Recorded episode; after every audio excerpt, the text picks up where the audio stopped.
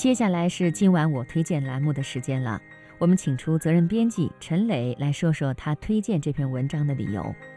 刚进入二零一七年，我想大家一定都在做年度计划，那这就一定会涉及到一个时间管理的问题，这也会让我反思。那关于时间管理呢？大部分的办法大家都是知道的，为什么总是做不到呢？这就涉及到了另一个关键词——精力管理。很多家长也一定是深有体会的。即便当我们有时间，在很多情况下，我们也不会去完成之前制定好的计划，因为这种时候，我们的精力和血槽都已经空了，只能是心里想想，从来都没有力气去完成。所以今天呢，要和大家一起来分享精力管理的心得。带孩子这件事情，本质上是非常有欺骗性的。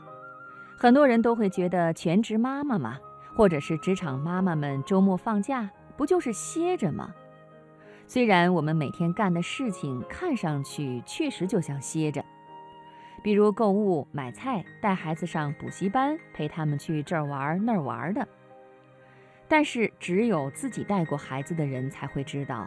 真的这样一天下来，精力消耗很大，常常是到了晚上，孩子睡了，我们唯一想做的也就是葛优躺了。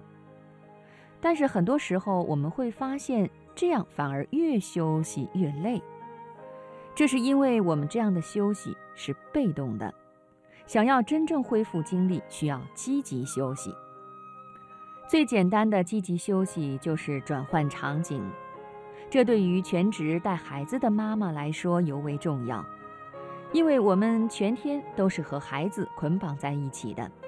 如果不注意转换频道，很容易就变成越休息越累，什么都不想做的状态。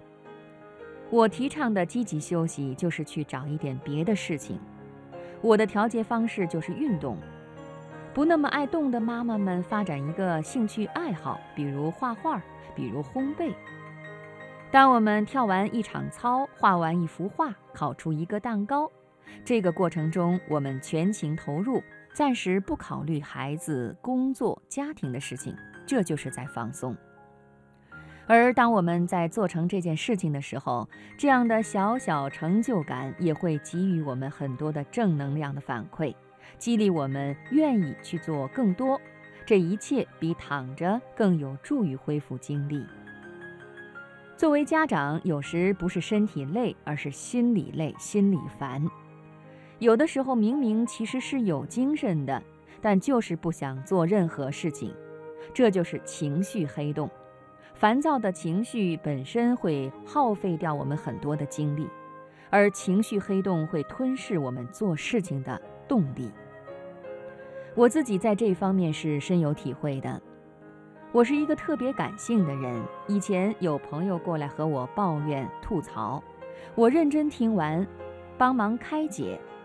但是在朋友离开以后，我自己就陷进了这样的情绪。其实仔细想一想，抱怨的事情永远在那儿没有解决，而且有个开头，大家都会加入进去抱怨，然后每个人身上都沾染了这些负面的情绪。当我意识到这是自己性格的局限性，也就是说，我是无法很快很好的做抽离之后，我做的就是尽量远离这些负面情绪，我去关注一些更加积极健康的信息，比如我之前加入到健身打卡群、早起群。不断的去认识一群爱美、爱生活、想变好的积极能量的人的时候，我们的情绪就会不自觉地被感染。情绪是有感染性的，如果我们没有强大到可以自如控制自己的情绪，那么要记得多接触正面情绪，远离情绪黑洞。很多人都会很惊讶呀，说我一个人在家全职带孩子，同时一直在写文章，一定是每天的时间分配的特别合理吧？一开始我也是这么认为的，但是后来我在一本名叫《精力管理》的书里看到这样一句话，深以为然，说如果你在每次做某件事情之前，都需要先思考一下。那么你很可能无法长久坚持的去做这件事情。我每天写文章，就是趁着女儿休息的时候，这样一种习惯逐渐就变成了条件反射，似乎一切都是那样的自然而然，自然到我都不曾想过大家的提问，说你哪里来的时间？如果一个人每天都需要花时间去思考，接下来这个时间段我要做什么？这个思考本身就会耗费脑力和精力。举一个我跑步的例子吧，之前有一段时间，我每天早晨都会和女儿去中央公园跑步，一直坚持了一年。最近因为我跑完马拉松，想换一个锻炼方式，就计划每天晚上跟着视频做力量训练。但是才坚持不到两周，我的运动计划就停滞了。因为每天晚饭之后，我都在做选择。现在时间还早，要不先看一会儿书吧，要不刷刷公众号吧。等到再想运动的时候，就会有更多的挣扎和借口。哎呀，时间不早了，挺累的了，于是就常常放弃了。有人说，优秀是一种习惯，现在想想，真的就是这样。